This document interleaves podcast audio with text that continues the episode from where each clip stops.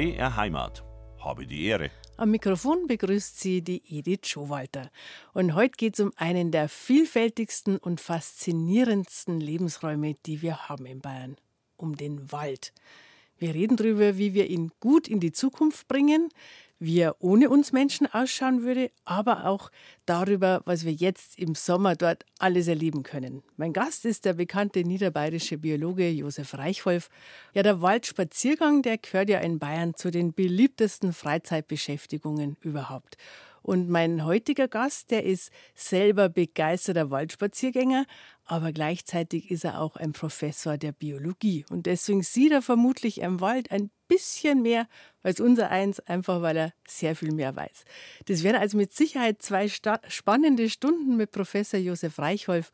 Herzlich willkommen auf BR Heimat. Dankeschön, ich freue mich, dass ich dabei sein darf. Herr Professor Reichholf, ich habe schon gesagt, Sie sind ein begeisterter Waldspaziergänger. Wie oft sind Sie so im Wald in einer normalen Woche? Ach, das hängt natürlich äh, schon vom Wetter ab. Äh, grundsätzlich so oft es geht.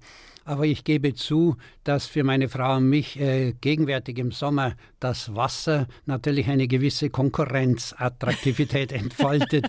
Das ist irgendwie menschlich das kann man ja natürlich. auch verstehen, ja. Aber oft ist ja auch Wasser mit, mit ein bisschen Wald kombiniert. Es heißt ja immer, man kann nicht zweimal in den gleichen Fluss steigen, ist ja dieser berühmte Spruch. Aber genauso könnte man ja sagen, man kann nicht zweimal in denselben Wald gehen weil jedes Mal ist was neu, jedes Mal sieht man was anderes und ich finde mal, je besser man einen bestimmten Wald kennt, desto interessanter wird er eigentlich. Stellen Sie das in Ihrer Umgebung auch fest? Ja, absolut. Also es gibt kaum einen Waldgang, bei dem nichts jetzt in dem Sinn Neues äh, zu vermerken ist. Ich zeichne ja viele meiner Beobachtungen, Feststellungen sehr gründlich auf, weil tatsächlich sich immer wieder aus den geänderten Verhältnissen, die von Tag zu Tag, von Woche zu Woche, von Jahr zu Jahr stattfinden, Neues ergibt. Neues und Spannendes. Und welche Art von Wald ist es, wo Sie am meisten unterwegs sind? Also es sind hauptsächlich äh, zwei Waldtypen. Einmal der Auwald am Inn, an dem ich auch aufgewachsen bin und der damit von Kindesbeinen an schon eine große Rolle in meinem Leben gespielt hat. Und dann der Forst, Dahl-Döttingburg-Hauser Forst, eines unserer großen Waldgebiete, der in seinem Charakter ganz anders ist. Das sind äh, zu großen Anteilen Fichten, Nadelbäume, aber auch äh, Buchenhochwald. Also Wald im üblichen Sinne, der Auwald ist Wasserwald. Und die beiden ergänzen sich natürlich wunderbar, aber decken nicht das Spektrum ab. Es gibt andere Waldtypen auch, die sehr spannend wären, aber halt weit entfernt sind, zum Beispiel Nordbayern. Mhm. Also Nordbayern ist ja bekannt einerseits für so Sachen wie das Fichtelgebirge, andererseits die großen Buchenwälder im Spessart oder äh, im Ebracher Forst, weil mal da waren ganz uralte Buchenwälder, die schauen ja wieder völlig anders aus als das, was man jetzt ähm, ja, was viele von uns kennen mit einem, einem, Wirtschaftswald, einem normalen, mit vielen Fichten drin und vielleicht ein paar andere Arten dazu gemischt. Ja, ganz genau. Äh, da ist es in manchen Gebieten tatsächlich schwierig zu unterscheiden zwischen einem Naturwald, so wie er von Natur aus wachsen würde oder tatsächlich auch gewachsen ist in manchen Stellen, und einem Forst, der wirtschaftlich genutzt werden soll und äh, natürlich auch äh, von Anbeginn an durch Pflanzung der Bäume darauf ausgelegt war, irgendwann in einer kalkulierbaren Zukunft entsprechend Nutzen zu bringen. Aber es gibt in jeder Art von Wald gibt es auf alle Fälle viel Interessantes zu beobachten. Man sieht nur, was man weiß, hat schon der alte Goethe gesagt. Oh, Entschuldigung, man hört auch manchmal mehr, als man eigentlich wollte. Ähm, genau, man sieht nur, was man weiß und damit wir besonders viel sehen bei unserem nächsten Waldspaziergang würde ich jetzt unseren Gast, den Professor Reichholf, gern bitten, dass er uns ein paar Tipps gibt, auf was man denn jetzt um diese Zeit im Sommer im Wald achten kann, dass man ein bisschen mehr sieht als bisher. Was haben wir denn jetzt für eine Zeit im Wald, Herr Professor Reichholf? Ja, es ist äh, eigentlich im Moment eine ruhige Zeit. Äh, das große Aufblühen und äh, Ausschwärmen des Frühsommers ist vorbei und der Hochsommer, der hat noch nicht so richtig angefangen. Aber genau in dieser Zeit gibt es etwas ungemein Spannendes, das, äh, ja, ich kann es nicht anders nennen, halt für einen Biologen faszinierend, für Nichtbiologen vielleicht etwas kurios, um nicht zu sagen anrüchig wirkt. Wenn ich jetzt in diesen Tagen in den Wald gehe, dann achte ich auf was bitte? Auf Hundekot. Oh. auf Hundekot an den Waldwegen, denn da gibt es Spannendes zu sehen. Wenn man Glück hat, unsere schönsten Falter, den großen und den kleinen Schillerfalter, die ja, wenn sie die Flügel aufmachen, aussehen, als ob sie gerade frisch aus den Tropen zu uns gekommen wären, mit diesem fantastischen Blau, das ihre Flügeloberseite präsentiert. Und die saugen sehr, sehr gern an Hundekot und anderen Exkrementen, aber Hundekot ist an vielen Waldwegen halt die häufigste Form von Attraktivität für diese Schmetterlinge. und das Zweite ist äh, irgendwie fast noch bizarrer. Da hole ich ein bisschen aus. Man pflegt den heiligen Pillendreher, zumindest dem Namen nach, zu kennen, den Skarabäus der alten Ägypter. Mhm. Dass wir Ähnliches in unserem Wald auch haben, das zeigt der genaue Blick auf den Hundekot. Da sind nämlich Waldmistkäfer zurzeit sehr aktiv. Und zwar sind sie dabei, oft pärchenweise aus dem Hundekot Stücke herauszuholen, herauszulösen, um sie dann im Boden zu versenken und in diesem Kot entwickeln sich dann ihre Larven. Und wenn man diesen Käfern zuschaut, wie sie arbeiten, wie sie schuften, wie sie auch mitunter Konkurrenz abwehren, indem sie sich aufrichten auf die Beine und versuchen, den anderen wie bei einem Ringkampf umzuwerfen, da kann man schon mal so in die Betrachtung des Hundekotes versunken sein, dass man nicht merkt, wie andere Leute, die nicht auf den ersten Blick zumindest nicht sehen, warum man so fasziniert auf diesen Code starrt, denken, das muss ein ganz besonderer Spinner sein, der da am Boden kniet und starrt. Aber da sieht man, dass auch Hundehäufchen wirklich äh, für was gut sein können und nicht nur ja, was Unangenehmes. Äh, durchaus, es muss ja nicht mitten auf dem Weg sein. Der Hund, der wohlerzogen, der macht es gut am Wegesrand und da werden dann die Käfer auch nicht überfahren, wenn die Forstfahrzeuge drüber fahren. Und gibt es eigentlich eine Tageszeit, wo man bessere Chancen hat, dass man entweder den Schillerfalter oder den äh, Mistkäfer dann sehen kann? Also die Mistkäfer sind äh, fast zu allen Tageszeiten aktiv, aber bei den Schillerfaltern, da gilt, dass die Zeit von je nach Wetter 10 oder 11 Uhr vormittags bis kurz nach Mittag mit Abstand die besten Chancen bietet, die Schillerfalter anzutreffen. Denn in der Früh oder auch am Abend fliegen sie oft in die Baumkronen hoch und dann merkt man gar nichts von ihrer fantastischen Schönheit. Mhm. Jetzt hoffe ich, dass nicht alle sagen, oh, muss ich ja sofort nachschauen und ausschalten und ihren Waldspaziergang machen. Morgen geht es bestimmt auch noch sehr gut. Und bei den bei Schiller, diesem ja. feuchten Wetter, ja, das ist ideal. Also die Witterung ist zurzeit bestens für solche Beobachtungen. Mhm.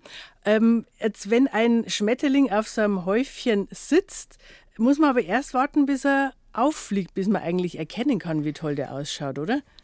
Sie öffnen dann immer wieder die Flügel. Das ist auch so ein, eine Art Warnmechanismus. Nur dann, wenn etwas Besonderes zugrunde liegt, buchstäblich an dem sie saugen, mhm. nämlich zum Beispiel eine überfahrene Kröte. Das kann ja passieren, dass äh, von den Forstfahrzeugen eine Kröte, die gerade dabei war, den Waldweg zu überqueren, überfahren wird. Und an so einer Kröte, wenn die Schillerfalter saugen, dann sind die high, dann sind die total beschwitzt, besoffen, könnte man sagen, von diesen Krötengiften. Da kann man sie sich auf die Hand setzen, auf den Finger.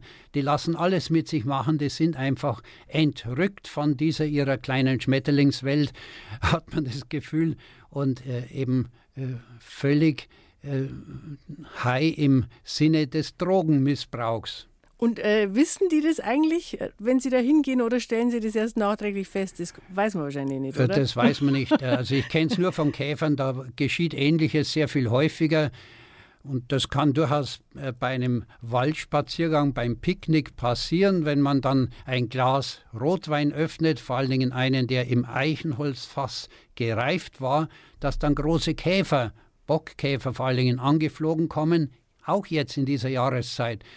Und dann vielleicht am Flaschenrand oder am Korken zu lecken versuchen. Geben Sie einen Tropfen Rotwein auf die Fingerspitze, der Käfer wird Sie umklammern und Sie merken, mit welcher Begeisterung er den Rotwein säuft, dass einem ganz anders wird bei dem Zuschauen. Na, das ist ja interessant. Und die Bockkäfer, die sind ja auch oft recht, äh, recht farbig. So blaue habe ich schon gesehen mit so langen Fühlern. Genau, mhm. grün schillernd. Die, der Moschusbock ist jetzt äh, relativ häufig anzutreffen. Die sehen aus wie aus Erz geschmiedet. Mhm. Also das sind so Tricks, die muss man natürlich kennen. Nehm einen Hund mit oder achte auf die Hundehäufchen von anderen Gassigehern, äh, tu einen Schluck Rotwein auf den Finger und warte, bis die spannenden Käfer kommen. Ähm, oft ist ja gerade der, der Weg im Wald, wenn er ein bisschen ein breiterer ist, das ist ja manchmal schon fast ein bisschen wie ein Waldrand, wo besonders viel los ist. Ja, das ist ganz richtig, aber das ist auch äh, ein Umstand, der zu Vorsicht mahnen sollte, denn an diesen Stellen ist die Wahrscheinlichkeit am größten, sich eine Zecke zu holen oder auch gleich mehrere. Aha. Denn da sammeln sich die Zecken und ja, warten auf potenzielle Opfer. Die unterscheiden dann nicht, ob das ein Reh ist, ein Hase, der entlang hoppelt. Bei kleinen äh, Zeckenlarven eine Maus oder eben ein Mensch, der mit seiner zarten Haut das ideale Ziel für eine Zecke darstellt. Und wo sitzen die? Äh, eher in den Bäumen oder eher im Gras? Nein, äh, äh, überhaupt nicht in den Bäumen, sondern an den Grashalmen, vor allen Dingen an solchen, die dann etwas über den Weg raushängen. Mhm. Deswegen sollte man im Sommer auch Wildwechsel, also Wildpfade, die so in den Wald hinein äh, führen, meiden. Die sind viel gefährlicher im Hinblick auf Zecken als äh, durchs Brombeergebüsch zu steigen, Aha. da holt man sich in der Regel keine Zecke. Ah, denkt man gar nicht dran. Man denkt, äh, da ist schön frei, da kann man gehen. Ja, ja. Aha, genau, und dann ist gerade dann. Ähm, jetzt haben wir Käfer, jetzt haben wir den Schillerfalter. Sieht man auch noch andere Schmetterlinge, die jetzt gerade um die Zeit im Wald oder am ähm, Ja, sicher. Also es gibt zum Beispiel jetzt äh, die Sommergeneration eines Schmetterlings, eines Tagfalters, der C-Falter heißt weil er aus Gründen, die ich auch nicht näher erläutern kann, äh, im Flügel eine, äh, ein weißes C trägt, ein ganz kleines, feines. Mhm. Ansonsten sieht er aus, wenn er die Flügel zusammengeklappt hält, was er meistens macht, wie ein dürres Blatt. Mhm. Ein dürres Blatt, das plötzlich davonfliegt, wenn man zu nahe kommt. Aber äh, die Schmetterlinge sind im Moment nicht sonderlich häufig. Zitronenfalter zum Beispiel, die Frühjahrsgeneration, da ist die Flugzeit vorbei. Die werden dann im Juli und äh, im August wieder fliegen, wenn die neue Generation gekommen ist. Und das gilt für auch andere Schmetterlinge, für den braunen Waldvogel, wie er heißt, und für die äh, Bläulinge, die in Wäldern an den Straßenrändern fliegen die kommen jetzt erst dann. Heuer vielleicht etwas früher als sonst, weil das Jahr der Sommer recht warm angelaufen ist. Mhm.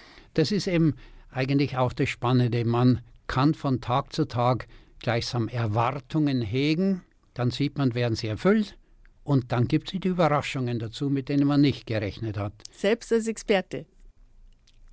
So ist es ja. Also ich äh, habe selten einen Waldgang gleichgültig ob in den Forst oder in den Auwald, an dem nichts geschieht oder zu beobachten ist, dass mir das Gefühl vermittelt, ach prima, dass du das jetzt auch gesehen hast oder wieder mal gesehen hast nach mhm. vielleicht vielen Jahren. Mhm. Also immer mit den offenen Augen und den offenen Ohren durch den Wald gehen und jetzt, wie unser Professor Reichholf gerade gesagt hat, ist die Zeit des großen Schillerfalters, einer der schönsten Falter, die wir haben in unseren Wäldern. Wie lange haben wir Zeit, dass wir die sehen können? Äh, das vergeht relativ schnell. Also die Hauptflugzeit dauert gut eine Woche und äh, im langjährigen Durchschnitt ist vom 20. Juni bis 15. oder 20. Juli die Flugzeit des großen Schillerfalters. Also man sollte jetzt die Zeit nutzen. Und es hat auch einen anderen Hintergrund. Noch sind in den Wäldern nicht so viele Bremsen und Stechmücken unterwegs, wie das im Juli und dann auch im August der Fall sein wird und wir ratschen über den Wald. Ein Drittel der Landesfläche von Bayern ist ja Wald. Allerdings ist es natürlich nicht der Wald, der in Bayern wachsen würde, wenn wir Menschen jetzt nicht da wären. Und dass es überhaupt Wald gibt in Bayern, das ist auch keine Selbstverständlichkeit, weil wenn wir zurückgehen, ist es erst, und es ist wirklich nicht so lang, 12.000 Jahre her, dass in Bayern eben nirgends Wald war. Wie hat es denn da ausgesehen, Herr Professor Reichholf? Ja, das war eine Art Tundra, wie wir sie heute im hohen Norden vorfinden, allerdings mit einem ganz wesentlichen Unterschied. Am Sonnenstand hat sich ja nichts geändert. Das heißt, in dieser eiszeitlichen, späteiszeitlichen Tundra war es zwar bitterkalt, Eiszeitverhältnisse, aber im Sommer hat die Sonne viel kräftiger gewärmt, als das in der derzeitigen Tundra der Fall ist. Insofern war das Ganze eigentlich ein riesiges Sumpfgebiet, weil der gefrorene Boden im Sommer immer wieder auftaute und gleichsam wie in einer Art Aquakultur die Nährstoffe festgehalten hatte, sodass das, was wuchs, ziemlich ergiebig gewesen ist. Und deswegen können, konnten damals in unserer Region, da wo wir heute äh, die großen Flusstäler haben, Riesenhirsche leben mit Geweihen in einer Dimension so gewaltig, dass wir uns das bei den heutigen Hirschen gar nicht vorstellen können, aber im Museum können wir sie bewundern. Und das änderte sich dann mit dem Ende der Eiszeit ziemlich rapide, als es wärmer wurde, rasch, sehr viel wärmer geworden ist, dann rückte der Wald wieder vor. Das fing an, wie wir das auch sehen können, wenn irgendwo eine Fläche sich selbst überlassen bleibt, die mager kiesig ist, dann kommen zuerst die Birken. Mhm. Also Birkenwald, Haselgebüsch, das war der Beginn der Wiederbewaldung. Und nach und nach rückten dann durchaus in unterschiedlichem Tempo die verschiedenen Baumarten nach. Und die letzte, die in großem Umfang waldbestimmend wurde, das war die Buche. Sie wäre der natürliche Waldbaum für weite Bereiche Bayerns oder des nördlichen Alpenvorlandes, mit Ausnahme der höher und hochgelegenen Gebiete, wo von Natur aus Ahorn und Fichten wachsen würden und auch heute noch wachsen. Was bedeutet, dass der gegenwärtige Waldzustand nicht das Ende aller möglichen Waldzustände darstellt, sondern einen Entwicklungszustand repräsentiert, der über Jahrhunderte und Jahrtausende sich eingestellt hat.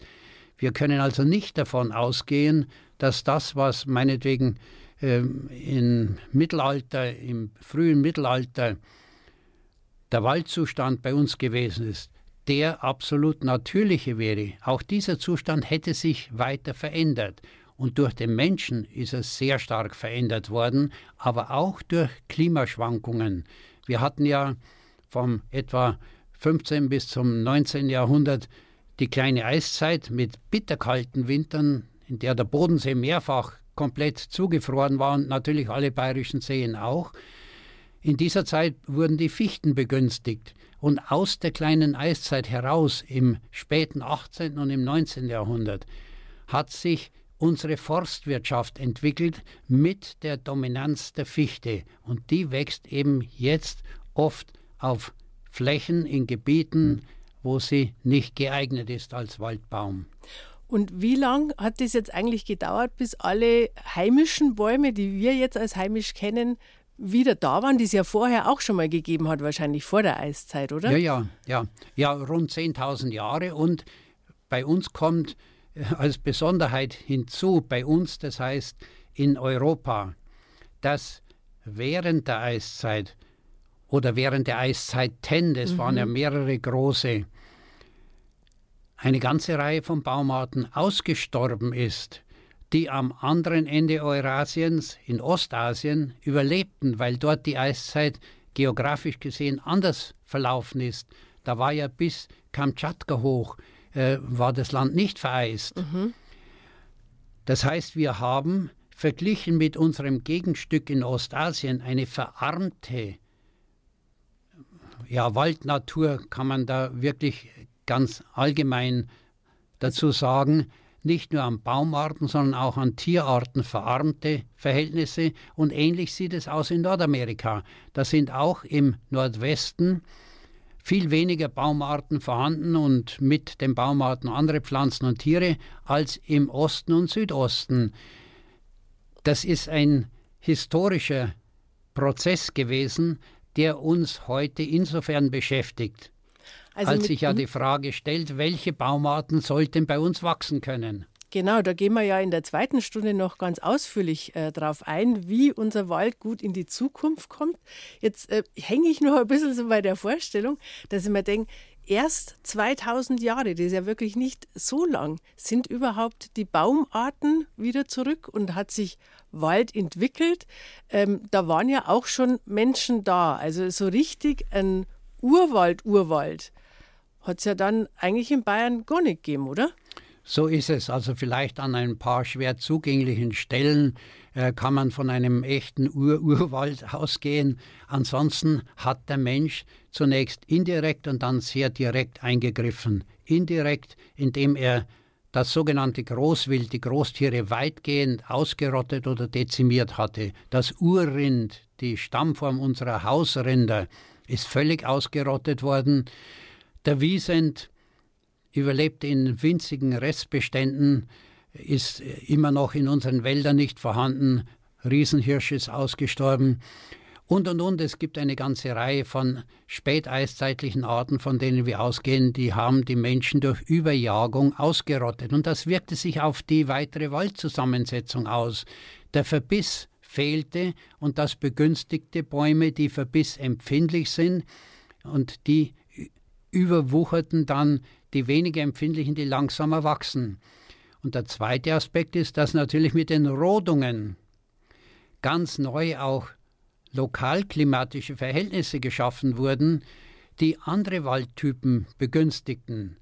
Dass wir Auwald sagen, drückt ja aus, dass die Au eigentlich eine Wasserlandschaft war, die mehr oder minder offenes Wiesen- und Überschwemmungsgelände gewesen ist und kein etwa äh, unseren Urwaldvorstellungen entsprechend dichtwüchsiger Wald am Wasser. Mhm. Also es ist faszinierend, wenn man sich das wirklich durch den Kopf gehen lässt. Ähm, wenn, wenn wir jetzt Bayern verlassen würden, wir als Menschen, jetzt haben wir ja noch ein Drittel Wald. Wie lange wird es eigentlich dauern, bis dann wieder der Urzustand da wäre, dass alles wieder von Wald bedeckt wäre? Also wenn wir davon ausgehen, dass die meisten Baumarten die wir als Bäume zu bezeichnen pflegen. Also nicht nur Buschwerk oder größere äh, Kleinbäume, sondern Buchen, Eichen und so weiter. Wenn man die äh, in ihrer Wachstumsgeschwindigkeit betrachtet, dann sind die mit so 70 bis 100 Jahren äh, in etwa in ihrer Größe ausgebildet äh, und entwickelt. Also in rund 70 bis 100 Jahren in einem guten, durchschnittlichen bis etwas langen Menschenalter hätten wir in ganz Deutschland wieder komplett Wald. Wahnsinn. Und richtigen Hochwald. Also nicht, wie Sie sagen, die, die Vorstufen, wie Sie vorhin gesagt haben, mit den Pionierarten, das wird ja viel schneller gehen dann. So ist es, ja, ja, weil dann die Abfolge der einzelnen Baumarten ungestört laufen äh, könnte. Es wird ja, wenn wir die Menschen wegdenken, dann auch nicht eingegriffen von den Menschen in direkter und indirekter Weise. In direkter durch das Fällen von Bäumen und das Nachpflanzen und in indirekter durch die Regulierung der Wildbestände. Also kann man eigentlich wirklich sagen, wenn, also Wald wäre das, was natürlicherweise kommen würde, wenn wir nicht aktiv dagegen vorgehen. Genau, so ist es. Und sogar Städte werden überwuchert. Wer äh, mal das, äh, die Möglichkeit hatte, zum Beispiel in die Maya-Ruinengebiete auf der Halbinsel Yucatan zu kommen, mhm. der weiß, die sind vom tropischen Regenwald überwuchert worden oder Angkor Wat in Südostasien. Das geschah innerhalb von weniger als einem Jahrtausend. Und man hatte praktisch nichts mehr ge gewusst und gemerkt von diesen einstigen großartigen Bauwerken, bis sie per Zufall oder durch gezielte Suche entdeckt wurden und dann erschlossen worden sind für den Tourismus. So schnell kann das gehen. Und es braucht nicht mal Tropen, sondern es wird wirklich bei uns in Bayern prinzipiell das Gleiche passieren. Und wie Sie gerade gesagt haben, in wenigen Jahrzehnten schon mit den Pionierbaumarten, das wäre ja auch schon eine Art von Wald. Ja. Und in einer Lebensspanne praktisch mit richtigem Hochwald. Und was ist jetzt eigentlich ein normaler Wald in Bayern?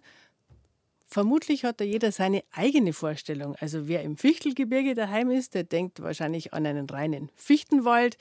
Die Unterfranken haben womöglich einen Buchenwald vor Augen, die Mittelfranken vielleicht eher ein Steckerleswald aus Kiefern. Und dem Wald dem, der in Bayern am natürlichsten ist, haben wir schon gehört von Professor Reichholf, wäre der Buchenwald, also die großen, mächtigen Buchen, die aber hunderte von Jahre alt wären, wenn wir nicht eingreifen würden vorher. Und trotzdem ist wahrscheinlich jeder von uns dem Wald, den er aus seiner Kindheit kennt, am meisten verbunden. Was ist es in Ihrem Fall für einer, Herr Professor Reichholf? Ja, tatsächlich auch der Wald meiner Kindheit. Der, der Auwald am Inn, am unteren Inn, aber aus zwei Gründen, die, glaube ich, gut für gut allgemein nachvollziehbar sind. Nämlich einmal ist der Auwald mit Abstand unserer, unser artenreichster Wald. Da gibt es die meisten verschiedenen Pflanzen- und Tierarten, also kann man auch am meisten erleben. Aber noch wichtiger ist mir persönlich, dieser Wald wächst und entwickelt sich in etwa im menschlichen Zeitmaß. Mhm. Das heißt, Bäumchen, die frisch gekeimt vor 70 Jahren aufgewachsen sind, angefangen haben aufzuwachsen, die sind jetzt alt geworden wie ich. Darf also ich, ich an der Stelle fragen, wie alt Sie sind, Herr Professor Reichelt? 77. das heißt, ich habe also aus der späten Kindheit die Entwicklung dieses Waldtyps mitbekommen, äh, sozusagen als Begleitung des eigenen Lebens. Und mhm. mit diesem Zeitmaß kann man viel mehr anfangen als mit dem zehnfach längeren etwa eines Eichenwaldes, der mit 700, 800 Jahren dann richtig ausgewachsen ist. Das sind die Veränderungen von Jahr zu Jahr und auch von Jahrzehnt zu Jahrzehnt vergleichsweise gering. Mhm. Im Auwald lebe ich direkt mit und das ist das, was mich ganz besonders faszinierte. Und wenn Sie jetzt zurückschauen, haben Sie das noch so äh, präsent vor Augen, wie der Auwald damals ausgeschaut hat und wie er im Vergleich dazu, wie er jetzt sich präsentiert? Äh, ja, durchaus. Und zwar äh, einerseits sehr ähnlich, andererseits aber eben tatsächlich in dem Sinne, dass ich an Sandbänken oder auf Inseln im Inn, wo ich auch das Schwimmen lernte, gesehen habe, wie die Weiden keimen also ganz klein aufgegangen sind wie eine Saat draußen auf den Feldern. Und das sind jetzt dann 70, 75-jährige Bäume, die anfangen zusammenzubrechen. Mhm. Die haben ihr natürliches Alter erreicht. Also diese Entwicklung im Auwald, auch hin von einem fast artreinen Silberweidenbestand zu einem vielfältigen, wo sich Traubenkirschen, Grauerlen, ja Eschen und Ulmen und schließlich auch, wenn der Boden trocken genug geworden ist, Eichen mit dazu mischen, das ist das, was eigentlich das Besondere am Wald ist, die Dynamik. Und mit dieser Dynamik tun wir uns schwer, denn Urwald, recht und schön und wichtig, aber ein genutzter Wald, der nicht zu intensiv genutzt wird, ist artenreicher, ist vielfältiger. Und mhm. das schmeckt natürlich manchen Naturschützern auch nicht so gut. ja, zum Glück haben wir ja viele verschiedene Waldarten in Bayern, da kann man alles erleben. Aber weil Sie jetzt vorhin gesagt haben, 700, äh, 800 Jahre wird es dauern, bis der Eichenwald oder ein Buchenwald in die, ja, in die Stab oder in die Altersphase kommt. Sowas haben wir ja eigentlich gar nirgends, oder? Genau, also diese Wirtschaftsforste, die sind natürlich angelegt auf eine viel frühere Nutzung. Bei den Fichten kann man sagen, über den Daumen gepeilt, nach 70 Jahren sollten sie gutes Holz liefern, also hiebreif sein. Bei den Laubhölzern, den Edellaubhölzern, die doppelte Zeitspanne. Aber da sind die Bäume noch jung. Und deswegen beklagen zu Recht viele Artenschützer, dass wir zwar einen ja, recht hohen Waldanteil in unserem Land haben, aber der Bestandsanteil alter Wälder ist sehr gering bzw. vielfach gar nicht existent. Und in diesen alten Waldformen, da leben besonders viele und besonders seltene Arten. Und das ist auch eines der Kernprobleme, das die Nutzung betrifft, dass oft zu früh genutzt wird und deswegen auch von der Zielsetzung her Zeiträume angepeilt werden, die der natürlichen Waldentwicklung bei uns nicht entsprechen würden. Da klaffen dann wirtschaftliche Interessen und Naturgegebenheiten oft sehr weit auseinander. Jetzt, wenn wir es übertragen auf ein Menschenleben, ähm, sagen wir bei einer Buche, wenn die gefällt wird, äh, 120 Jahre, glaube ich, werden gar nicht alle alt werden, wäre das für die Buche dann äh, äh, junger Erwachsener oder was wäre das für eine, eine Lebensphase? Ja, das wäre äh, frische Jugend im beginnenden Erwachsenenstadium. Die fruchten natürlich schon, also liefern Bucheckern, aber sind noch weit entfernt von ihrer maximalen Leistung. Aber, und das ist natürlich äh, aus der Sicht der Forstwirtschaft durchaus ein gewichtiger Punkt, der Zuwachs, also die Menge an Holz, die aufgebaut wird, mhm. nimmt mit den Jahren immer weiter ab mhm. und geht dann quasi gegen Null, kurz bevor die Zusammenbruchsphase einsetzt. In dieser Zeit ist der Grenznutzen minimal. Mhm. Man versucht, die Bäume vorher zu nutzen, auf das dann nachgepflanzt auch andere wieder schnell aufwachsen können. Das heißt, die Forstwirtschaft beschleunigt die ökologischen Zyklen, die im Wald, im Naturwald ablaufen würden, sehr stark. Dreifach bis fünffach schneller muss das Leben im Wald, der zum Forst gemacht wurde, ablaufen. Und das äh, erzeugt natürlich eine Fülle von Problemen und überfordert manche Baumbestände. Da werden wir auch noch ausführlich darauf zu sprechen kommen nach elf. Äh, vielleicht einen Punkt noch weil Sie es vorhin ja auch mit äh, der menschlichen Lebensspanne im Auwald verglichen haben. Wenn wir jetzt wieder zu einer Buche zurückgehen, beim äh, Menschen sagt man ja auch, dass er, wenn man die Muskulatur zum Beispiel betrachtet, bis 35 baut er immer mehr auf und dann fängt es langsam an, äh, dass es zurückgeht. Und das wäre ja dann beim Baum auch so. Also der bildet praktisch immer mehr Holz, bis ins junge Erwachsenenalter, wenn ich es jetzt richtig verstanden habe. Und dann wird es immer langsamer und dann geht es eher Richtung rückwärts. Kann man das so vergleichen? Absolut. Und zwar einfach mit ganz grob formuliert dem Faktor 10 bei den üblichen Waldbäumen. Was bei uns in einem Jahr abläuft, dauert dann bei den meisten Baumarten zehn Jahre. Also das ist eine gute Faustregel, die insofern äh, tatsächlich für fast alle Lebewesen gilt, die älter werden, also größere Zeitspannen mhm. erreichen. Und wir erleben das, oder diejenigen, die einen Hund haben und von klein an großgezogen haben, erleben das äh, ganz direkt. Wenn das Leben schneller läuft, wie rasch das Altern einsetzt. Mhm. Und bei den Bäumen ist es eben umgekehrt. Das heißt, beim nächsten genau. Waldspaziergang denken wir alle dran, wir bewegen uns hier unter lauter jungen Wesen. ja, ja, ja, so ist es. Genau. Die Wälder in Bayern sind bedroht, hören wir immer wieder. Die Bäume haben Trockenstress, der Borkenkäfer breitet sich aus. Immer wieder werden große Waldflächen von Stürmen vernichtet. Und auch Waldbrände können riesige Waldflächen dahin raffen. Haben wir ja gerade jetzt in den Nachrichten immer gehört, in Brandenburg tausende von Hektar betroffen. Das klingt alles ziemlich bedrohlich. Herr Professor Reichholf, wie sehen Sie das als Biologe? Müssen wir in Bayern Angst haben um unseren Wald? Äh, nein und ja doch. Äh, nein, wenn wir den Wald Wald sein ließen, also wenn er natürlich wachsen kann. Ja doch, wenn es um die Forste geht. Denn die Forste sind gepflanzt zu Zeiten, die anders waren mit Wetter und Klima als die Gegenwart und sie sind gepflanzt um bestimmte Erträge zu bestimmten Zeitspannen zu liefern. Und da sieht es nicht anders aus im Wald als in der Landwirtschaft. Wenn das Wetter nicht passt, wenn die Umstände ungünstig sind, dann fallen die Ernten schlecht aus oder eine Feldfrucht geht komplett zugrunde und dann gibt es die günstigen Zeiten und da klappt alles bestens. Das heißt, wir müssen einfach Nutzung und Nutzungsaspekte trennen von den natürlichen Vorgängen. Den natürlichen Vorgängen zufolge sind die gegenwärtigen Verhältnisse alles andere als äh, hochgradig bedrohlich.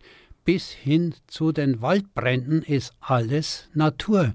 Auch natürlicherweise würden, und das geschieht in der Taiga, insbesondere in Sibirien oder in Kanada, die Wälder immer wieder brennen. Blitzschlag löst den Waldbrand aus und wenn am Boden viel Streu sich angesammelt hat, die brennbar ist, die sich nicht zersetzt hat, dann gibt es eben den Waldbrand. Und wenn die Baumbestände das empfindliche Alter erreicht haben, also bei Fichten so etwa 70 Jahre, bei Laubbäumen 100 bis 150 Jahre, dann reicht schon ein mittlerer Sturm, um sie umzulegen. Das muss nicht der Jahrhundertorkan sein. Mhm. Das sind aber natürliche Störungsprozesse, Insektenkalamitäten mit eingerechnet. Also Natur und Wirtschaft sind da wirklich zwei Paar Stiefel. Also wir werden immer einen Wald haben in Bayern, aber nicht unbedingt den, den wir jetzt kennen, also den sogar ziemlich sicher eher nicht und vor allem nicht unbedingt den, der den meisten Gewinn abwirft, wie er halt jetzt auch angelegt ist, unser Wald, wenn ich das richtig verstehe. Ja, ganz genau. Das ist auf den Punkt gebracht, die Botschaft. Mhm. Jetzt in Brandenburg ähm, waren ja gerade mehrere tausend Hektar Wald von äh, Waldbränden betroffen. Jetzt sagt man ja, Brandenburg ist ja nicht Bayern. In Bayern wenn es mal einen Waldbrand gibt, zum Glück nur immer ganz, ganz kleine, sage ich jetzt einmal, aber die Vernichtungs-, das Vernichtungspotenzial ist ja schon riesig. Und man hört dann immer, das ist eine Katastrophe. Jetzt haben Sie gerade schon ein bisschen anklingen lassen. Ähm, also eine Naturkatastrophe im Sinne von Katastrophe für die Natur ist es eigentlich nicht. Vielleicht können Sie uns das noch mal ein bisschen genauer erklären, weil es für uns so ungewohnt ist. ja, gerne. Es ist eine Störung, ein Störereignis, wie wir Ökologen das nennen würden. Und solche Störereignisse, die kommen in mehr oder minder regelmäßigen oder unregelmäßigen Abständen. Einfach zu illustrieren ist es am Hochwasser. Jeder Fluss, ob begradigt, kanalisiert, reguliert oder im völligen Naturzustand, führt immer wieder Hochwasser, weil es regional starke Niederschläge gibt. Das Hochwasser zerstört viel. Wenn man nach dem Hochwasser durch die Aue geht, dann sieht es aus am Boden wie rasiert, Bäume sind entwurzelt, es ist chaotisch. Und Wer das zum ersten Mal erlebt, der ist natürlich sehr beeindruckt und hält es für eine Naturkatastrophe. Was aber dann aufwächst, in einer Üppigkeit, wenige Jahre danach, das ist das krasse Gegenteil. Und als es vor einigen Jahrzehnten im weltberühmten Yellowstone Nationalpark einen riesigen Waldbrand gegeben hatte, meinten sogar die an sich mit Feuer und der Feuerökologie besser vertrauten Amerikaner, das wäre jetzt eine nicht wieder gut zu machende Katastrophe. Yellowstone wurde schöner, als es je zuvor war. Das ist die ökologische Seite. Aber die ökonomische, wem das Haus abbrennt, mhm. Ja, der wird kein Verständnis dafür haben, dass das ein Naturprozess ist, sondern ähm, furchtbar darunter zu leiden haben oder sich vielleicht Gedanken machen, ob der Blitzschutz ausreichend war. Und so ist es mit unseren Forsten. Wir müssen mit der Zielsetzung, Holz zu ernten, auch solche möglichen Schäden, Störeinflüsse, Katastrophen mit einkalkulieren. Und die werden sich aufgrund der klimatischen Veränderungen im Hinblick auf Waldbrandgefahr und Stürme in Zukunft bei uns häufen. Da geht kein Weg vorbei. Mhm, aber, und dickes eine, Aber, und da müssen wir ausführlicher drüber sprechen. Das ist nur eine Seite. Die andere Seite ist das Wasser im Boden. Das Wasser im Boden wird ja insgesamt weniger, wenn es trockener wird. So ist es. Aber warum wird es in unserer Zeit so viel rascher weniger als in früheren Jahrhunderten? Das liegt daran, dass die Bäche und Flüsse begradigt worden sind und das Wasser viel zu schnell aus der Landschaft auch aus den Wäldern ableiten. Und da müssten wir jetzt sofort ansetzen im Hinblick auf die Zukunft. Wir müssten verhindern, dass die Waldbäche so schnell die Wälder entwässern. Mhm. Es geht nicht nur um die Niederschläge. Was von oben kommt, ist der eine Teil des Wassers. Was abfließt, was zu schnell abfließt, geht dem Wald verloren. Mhm. Also die Und Trockenheit ist ein, ist ein, großes Thema. Das werden wir jetzt auch gleich nochmal vertiefen. Der Wald, wie wir ihn kennen, das ist alles andere als Natur pur. Aber auf der anderen Seite auch der größte Naturfreund wird ja zustimmen, dass wir natürlich Nutzwald auch brauchen.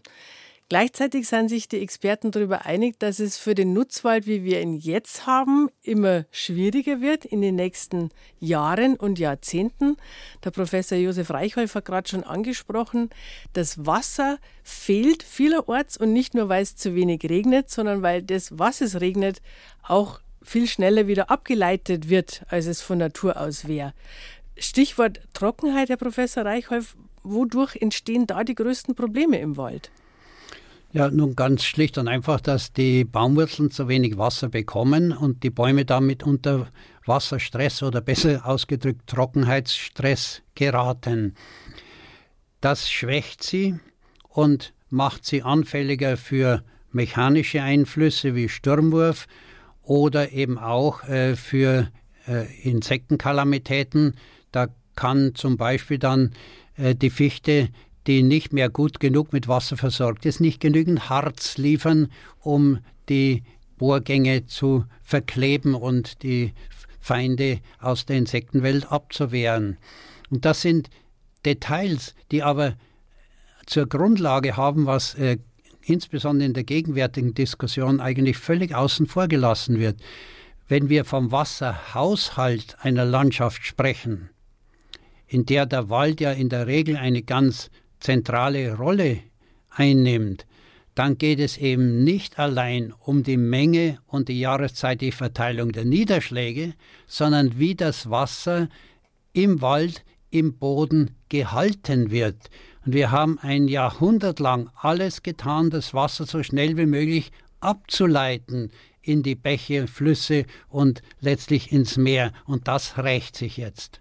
Aber im Wald ähm, ist ja zum Beispiel eine Fichte, die mag ja jetzt auch nicht im Wasser stehen. Also so gesehen müssten wir ja dann schon auch wieder schauen, dass, äh, dass es schneller wegläuft, würde man so jetzt denken als Laie. Ja, da steht die Fichte am falschen Platz. Da, wo das Wasser sich dann staut oder zu langsam abfließt, würden Erlen wachsen, im Hochgebirge Grünerlen, weiter im Vorland Grauerlen und andere Eschen auch äh, wassertolerante oder wasserbedürftige Arten, aber eben jeden Quadratmeter bis zum Graben oder zum Bach forstlich auszunutzen, ist genauso verkehrt gewesen und wird in Zukunft so falsch sein wie in der Landwirtschaft, wenn die bis an die Grabenränder, an die Bäche ackern mhm. und sich dann wundern, wenn die Felder zu rasch austrocknen. Dafür haben wir ja jetzt die ähm, Randstreifenprogramme, dass das weniger passiert, dass das nicht mehr so genutzt wird. Also das heißt, im Wald müsste man sich auch überlegen, wie kann ich die Bäume, die ich nutzen will, unterstützen in einer Art und Weise, dass ich sie eben zum Beispiel dahin pflanze, wo es für die günstig ist und da, wo es ungünstig ist, eben dann andere Arten, wo ich halt ja. dann keinen Ertrag habe. Aber dafür ja. habe ich den ja dann vielleicht äh, weiter oben eher. Genau, und das ist die hohe Kunst des Försters, gerade auch des klassisch ausgebildeten und tätigen Försters, der den Wald wirklich kennt, äh, jetzt übertrieben ausgedrückt, bei jedem Quadratmeter weiß, was da am günstigsten wächst und das Ganze nicht als Holzplantage betrachtet, die in 50 oder 100 oder 120 Jahren einen jetzt kalkulierbaren Ertrag liefern soll. Aber diese Zeiten sind seit einigen Jahrzehnten leider vorbei. Der klassische Förster existiert fast nicht mehr oder er wird von der Forstwirtschaft äh, geradezu marginalisiert, wie Peter Wohlleben, der seit vielen Jahren wirklich massiv auf diese Mängel aufmerksam zu machen versucht. Seine Bücher sind äh, in Millionenauflagen erschienen, weil sie ausdrücken, was sozusagen der Waldspaziergänger, die Waldspaziergängerin intuitiv mitbekommen, da läuft manches schief in unseren Wäldern, in den Staatsforsten, insbesondere weil das meist großflächige Waldgebiete sind. Jetzt haben Sie gesagt, der, die Kunst des Försters. Jetzt ist natürlich nicht jeder Wald, äh, Teil des, ich glaube, ein Drittel ungefähr ist äh, Staatswald in Bayern, wenn ich es noch richtig im Kopf habe. Viele, viele kleine Waldbesitzer haben ja oft nur kleine Streifen. Die haben gar nicht ja die Möglichkeit, da große Waldbilder zu gestalten. Was raten Sie denn den normalen und kleinen Waldbesitzern? Nun, in der Regel sind die ja organisiert in äh, Waldbesitzerverbänden. Das heißt, äh, die sind nicht äh, etwa so ausgerichtet, dass jeder seinen Streifen individuell bewirtschaftet, sondern sie versuchen das schon im größeren Konzert zu gestalten. Man hat ihnen zur Zeit des Waldsterbens in Deutschland in den 1970er und 80er Jahren intensivst nahegelegt, die Fichtenbestände, die monotonen, umzubauen in Mischwälder. Das ist in viel zu geringem Umfang geschehen. Und das wird wiederum nicht in dem nötigen Maße geschehen, wenn die Neupflanzungen staatlich wieder hochgradig subventioniert werden, weil es sich dann eben nicht rechnet, individueller auf die Verhältnisse einzugehen. Für die langfristige Kalkulation ist es aber entscheidend, wie sind hier am Ort die Standortverhältnisse. Darüber entscheidet sich, welcher Waldtyp, welche Forstform in der Zukunft erfolgreich sein wird. Mhm. Also ich glaube, das können wir auch noch mal gern in einer zusätzlichen Runde vertiefen, weil die Frage stellt sich im Prinzip ja jeder Waldbesitzer. Ja, was soll überhaupt noch pflanzen? ähm, mhm. Ja, wie soll es weitergehen? Jetzt haben wir aber erstmal den Granawittwald. Das wäre der Wacholderbusch, oder? Der Granawitt. Ja, ja, genau. Genau. Gibt es auch ganze Wälder? Ja, das sind Heidegebiete gewesen. Also das sind auch aus der Nutzung, aus der Weidenutzung, meist Schafbeweidung hervorgegangene offene, lichte Wälder. Also da, wo nur noch der Wacholder dann überlebt ja, hat, weil alles ja. andere die Schafe und Ziegen gefressen haben. So ist es. Professor Josef Reichholf ist mein Gast heute. Und bei mir daheim sagt man im Dialekt, wenn wir jetzt vom Wald sprechen, äh, nicht ich gehe in Wolden aus, sondern man sagt, ich gehe aus Holzen aus. Also Holz ist eigentlich das, woran wir als erstes denken, wenn wir vom Wald reden. Und es sagt ja schon ziemlich viel darüber aus, welche Rolle der Wald bei uns seit Jahrhunderten spielt in unserem Leben. Und wir brauchen ja auch das Holz und wir werden es auch weiterhin brauchen. Bisher war ja die Fichte immer der Baum, der das meiste Holz in kürzester Zeit geliefert hat.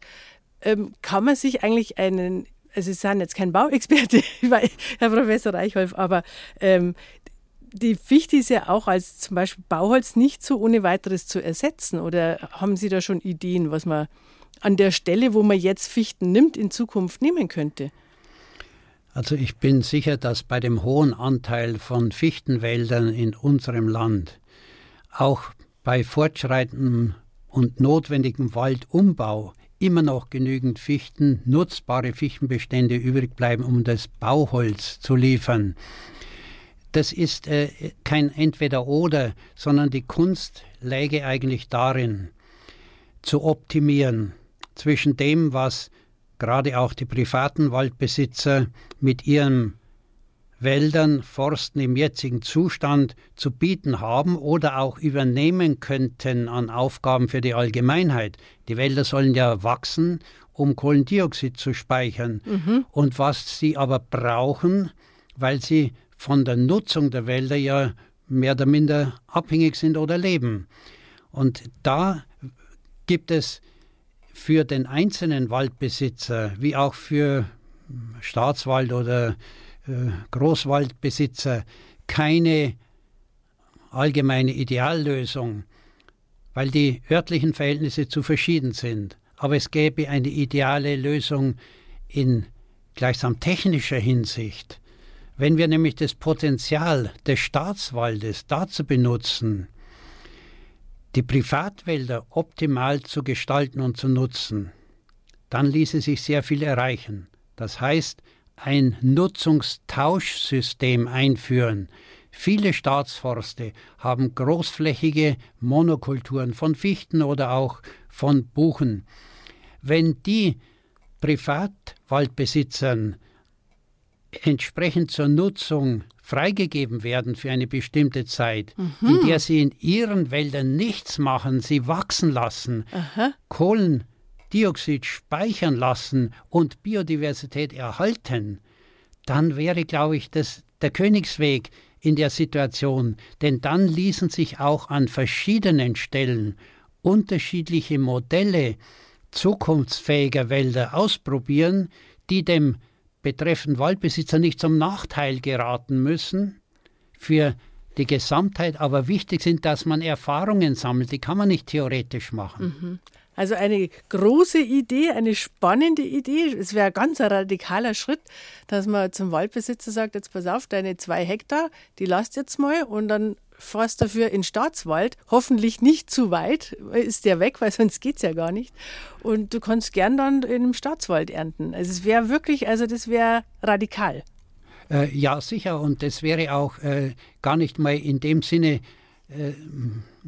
problematisch, ob der Staatswald weit weg ist oder nicht, sondern eine entsprechende Nutzung, die im Staatswald sowieso durchgeführt wird, wird ihm gut geschrieben. Ach, dass man es nur beauftragt praktisch. Mhm. Genau, er kriegt das genau. Geld dafür. So ist, so ja, ist es. Ja, er okay, bekommt so den Ertrag und leistet was für die Gesellschaft, die auf dieser seiner Fläche andere Ansprüche verwirklicht sehen möchte oder eben, dass auf seiner Fläche ein Waldmodell getestet wird, wie es wächst, wie es gedeiht, mhm.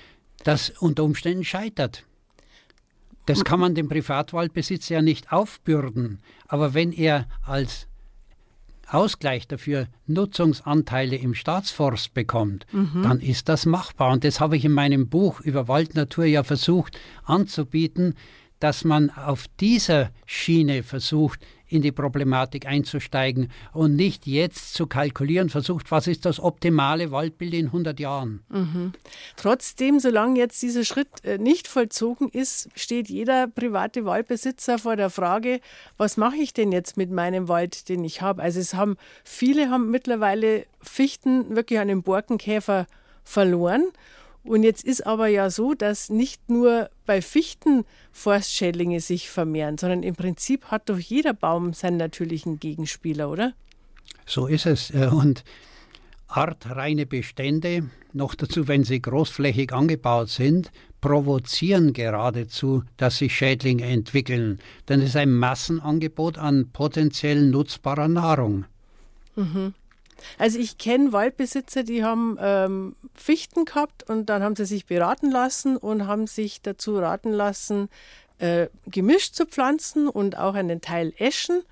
Und die hatten, ja, Sie wissen schon, was jetzt kommt. Ja, ja. Äh, die hatten gerade mit den Eschen dann keinen großen Erfolg, weil es ja wenige Jahre nachdem das äh, so beraten wurde, ist erstmals dieses Eschentriebsterben aufgetreten. Ja, ja. Und jetzt sagen viele, äh, jetzt weiß ich ja gar nicht mehr, was ich pflanzen soll. Jetzt pflanze ich schon das, was wir da raten und dann habe ich ja das gleiche Problem schon viel früher. Ja, äh, das ist äh, tatsächlich genau die Situation und man kann eigentlich nur aus äh, der unabhängigen Sicht eines Biologen, der weder Waldbesitzer noch Jäger ist, denn auch die Wildproblematik spielt ja nach wie vor eine ganz große Rolle, raten, wo es möglich ist, zumindest auf einer Teilfläche selbstständig Wald hochkommen zu lassen, denn das bedeutet, die Bäume, die dort aufwachsen, die sind standortgerecht. Mhm. Und wenn das dann auch noch Arten sind, die sich nutzen lassen, dann ist es ja kein schlechter Ansatz. Und das, meine ich, sollte vom Staat mit öffentlichen Mitteln gefördert oder abgesichert werden und nicht einfach Pflanzprämien gezahlt für das Wiederaufforsten, sondern es muss gebunden sein an Bedingungen, die zukunftsträchtig sind. Und die Natur weiß ja am besten, was zukunftsträchtig so ist. So ist es, ja. ja Aber ja. wie können, können wir es nicht wissen oder wissen wir es nur noch nicht, weil man noch mehr forschen muss? Äh, nun, man weiß viel und äh, hat nie genug geforscht. Äh, das ist klar. das ist äh, ein Wissenschaftler wird eigentlich immer für Forschung plädieren, auch wenn man noch so viel weiß. Aber ich versuche jetzt sozusagen den Blick aus der Praxis auf die Problematik zu werfen. Und die Praxis ist konfrontiert mit der aktuellen Situation, steigende Temperaturen, insbesondere auch im Winter, Zunahme von Forstschädlingen und ja, höchstwahrscheinlich auch, das ist noch nicht ganz sicher, aber spielt auch keine Rolle, wie sicher die Prognose ist, Zunahme von Stürmen. Mhm. In diesem Umfeld einen widerstandsfähigen Wald aufzubauen, bedeutet Vielfalt, ist notwendig. Kein Baumbestand, der aus einer einzigen Art besteht, wird stabil genug sein für die Zukunft. Also Mischwälder sind angesagt. Und da sollte man eben nicht mit zwei, drei Baumarten sich zufrieden geben, sondern fünf, sechs, sieben ausprobieren. Das ist der unmittelbare Einstieg. Der mittelbare wäre der Blick zurück in die Zeit der letzten Zwischeneiszeit, als es ähnlich warm oder noch wärmer war als bei uns und auch nach Ostasien, wo die Baumarten überlebten, die bei uns in der Eiszeit ausgestorben sind. Welche Baumarten waren da erfolgreich unter dem wärmeren Klima?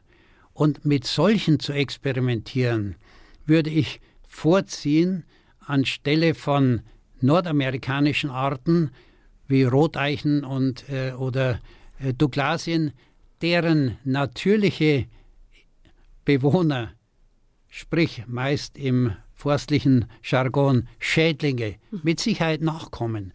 So wie der Kartoffelkäfer zu den Kartoffeln nach Europa kam, so werden auch die Forstschädlinge für Douglasien, Roteichen nachkommen.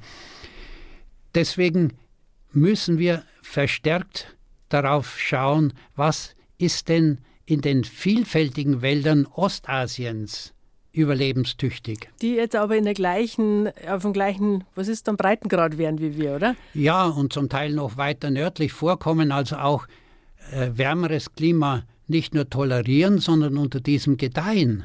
Mhm. Und es ist ja erstaunlich, dass man von dort, von diesen Regionen, so gut wie nichts hört von Waldsterben. Ja, da weiß man immer nicht, hört man es nicht, weil es es nicht gibt oder weil nicht darüber berichtet wird oder weil es gar nicht registriert wird. Das ist ja, kann ja viele Ursachen haben. Äh, sicher, und das äh, zu klären, das würde sich hier und jetzt lohnen. Mhm. Also ein wirklich brisantes Thema, unser Wald der Wald der Zukunft? Wie soll der ausschauen? Also das wissen auch die Experten noch nicht wirklich genau, aber wir alle wissen schon, was er alles für Ansprüche erfüllen soll. Also der soll natürlich Holz liefern, aber schön ausschauen soll er ja auch. Unsere Luft soll er reinhalten, sauberes Trinkwasser soll man aus der Gegend beziehen können und CO2 binden soll er ganz dringend, das ist ja richtig wichtig. Es ist schon ziemlich viel, was wir da alles gern hätten, Herr Professor Reichholf, oder? Kann das ein Wald überhaupt alles erfüllen?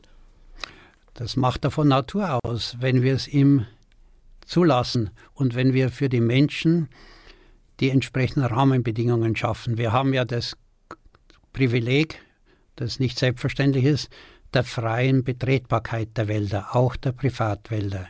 Das ist ein sehr hohes Gut und das sollten wir schätzen, auch im Hinblick auf die Besitzer.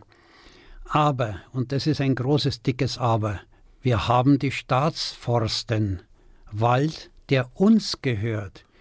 Und gerade dieser Wald sollte uns Menschen viel mehr bieten können, als er bisher bietet. Das heißt, die Nutzungsaspekte zur Holzproduktion etwa sollten nicht allein im Vordergrund stehen.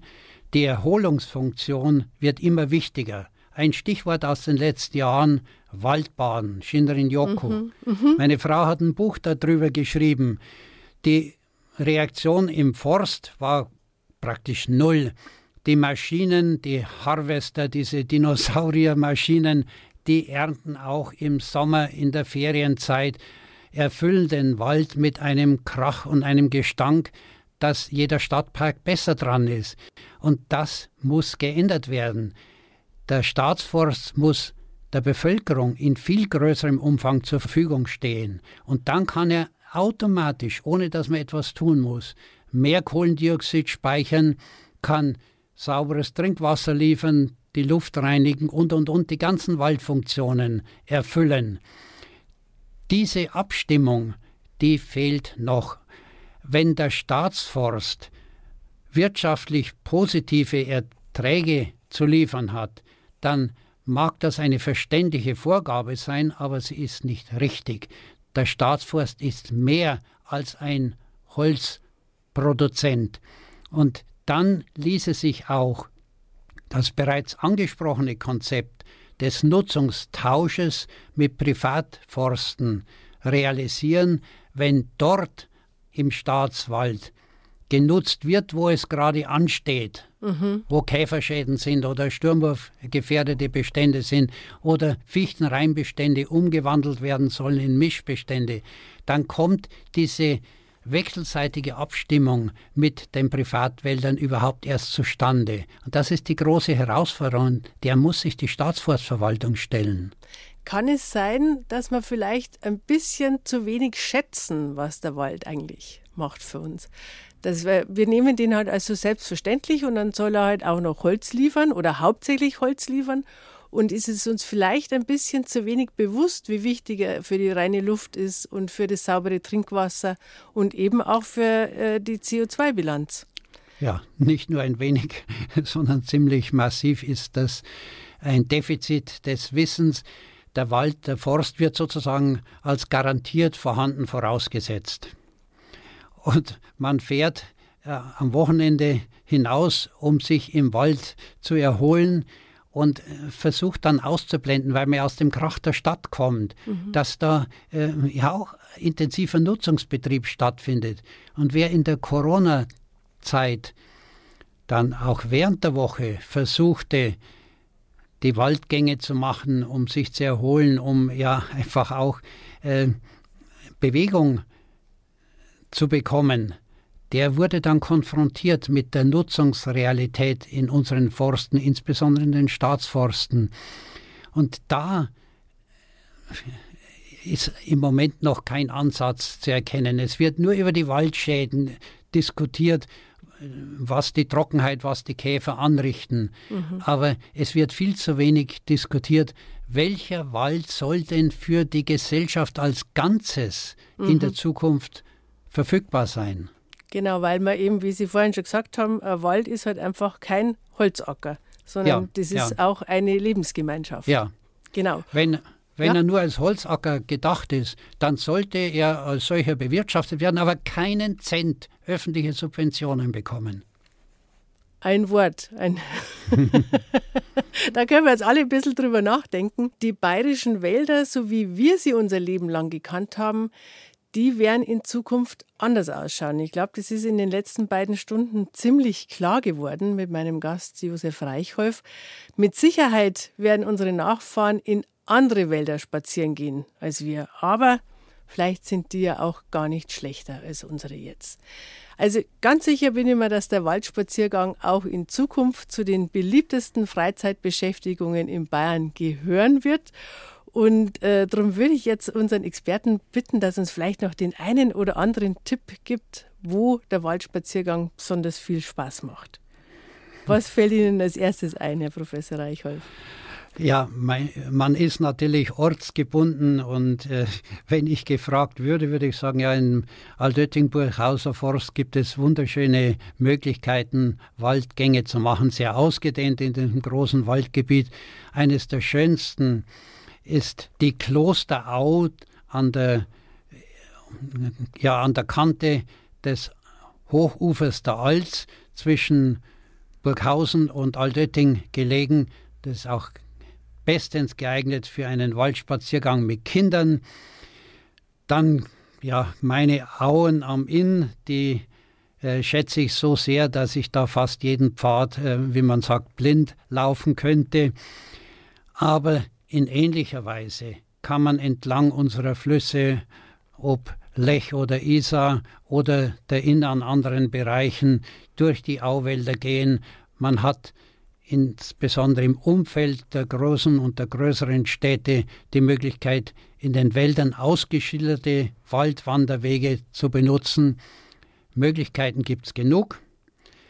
ein Grundprinzip aus meiner Sicht sollte aber sein, dass man den Waldspaziergang nicht mit dem Walkman im Ohr und Musik im Kopf äh, durchführt oder mit dem Fahrrad durchrasend den Wald zur Kulisse degradiert.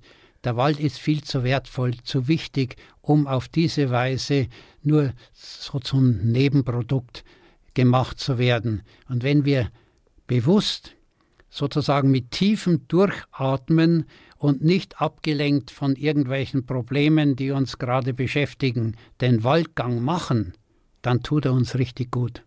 Und da spricht jemand aus Erfahrung, aus langjähriger Erfahrung, der, ja, und der Waldgang, wie man bei Ihnen sieht, hält der auch lange fit.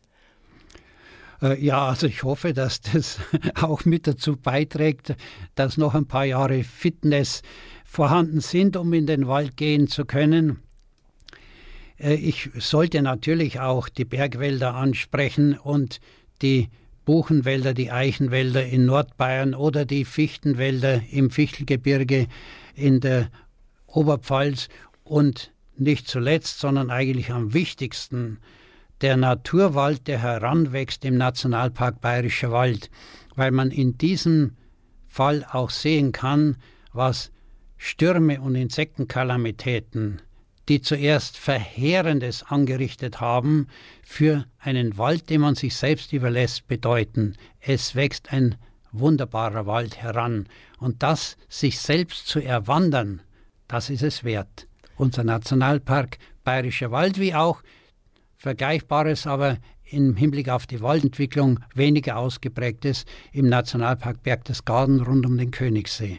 Also ich glaube, man kann zusammenfassen, egal wo man ist in Bayern, man kann überall ganz wirklich lohnende, spannende, interessante und einfach auch erholsame Waldspaziergänge und Waldgänge, wie Sie sagen, das gefällt mir das Wort, Waldgänge erleben. Ich wünsche Ihnen noch viele Jahre mit vielen interessanten, spannenden Waldgängen und dass Sie es auch wieder schön festhalten, dass wir alle ein bisschen daran teilhaben können, Herr Professor Reichhold. Vielen Dank. Das ist ein wunderbarer Wunsch, dem ich gerne hoffnungsvoll entgegensehe. und vielen Dank für die spannenden zwei Stunden. Alles Gute für Sie. Dankeschön. So, jetzt geht's zu Ende. Das habe ich die Ehre mit dem Professor Josef Reichholf.